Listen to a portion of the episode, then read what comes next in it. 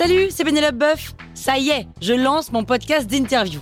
Il s'appelle On tisse la toile et c'est un podcast qui révèle la face cachée des invités. Et d'ailleurs, mes invités, ce sont des CEO et des célébrités comme Gad Elmaleh, Jean-Michel Apathy, My Better Self, Rose Eberstein, Mireille Dumas.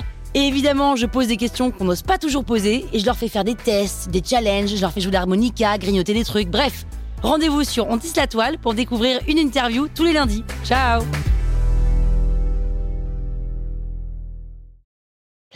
Sur écoute.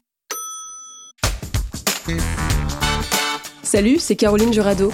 Vous avez envie de capter la crypto? Vous êtes au bon endroit. Un épisode par jour et vous aurez fait le tour. Vous allez devenir riche.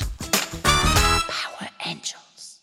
T'as déjà entendu parler des baleines sur le marché crypto? Parce que j'ai trop envie de t'expliquer ce que c'est et surtout quel impact elles ont sur le marché crypto.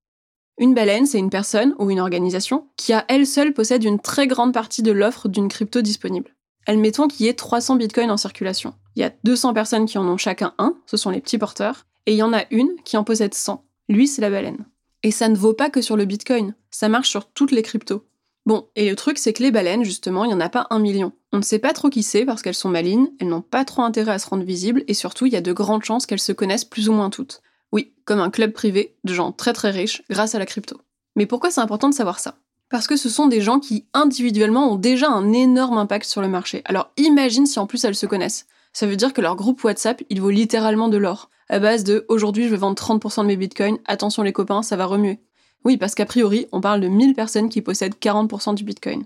Donc presque à chaque fois que tu vois une variation du prix d'une crypto, c'est soit qu'il y a eu un événement qui a fait peur au marché, donc il y a plein de gens en même temps qui ont décidé de vendre, soit qu'une baleine a vendu une partie de ses cryptos pour prendre des bénéfices. Ces baleines-là, il faut bien comprendre qu'elles ont cru énormément aux cryptos. Elles ont déjà fait beaucoup d'argent, donc elles n'ont plus peur. C'est pas comme toi ou moi qui peut se dire ah ok tout mon capital a disparu, bon ben finalement je vais pas acheter cet appartement.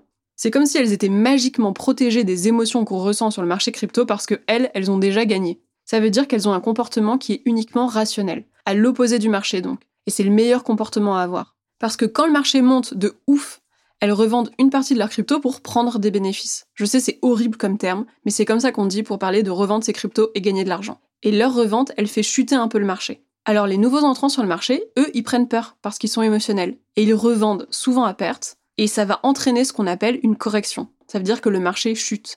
Eh bien, ces baleines, pas folles, elles achètent la baisse. En anglais, l'expression c'est buy the dip. Elles vont renforcer leur position, donc acheter à nouveau quand le cours est plus bas. Et tout ça, c'est pire que moi quand je fais le yo-yo avec mon poids. C'est un éternel recommencement. Mais comment on fait face à ça du coup? Eh bien la seule solution c'est de ne pas être émotionnel.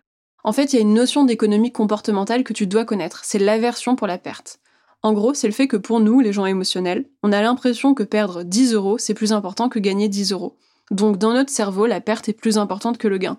Donc dès que le marché baisse, on a peur et on vend. Mais maintenant que tu le sais, tu es mieux armé pour le vivre. Toile sur écoute.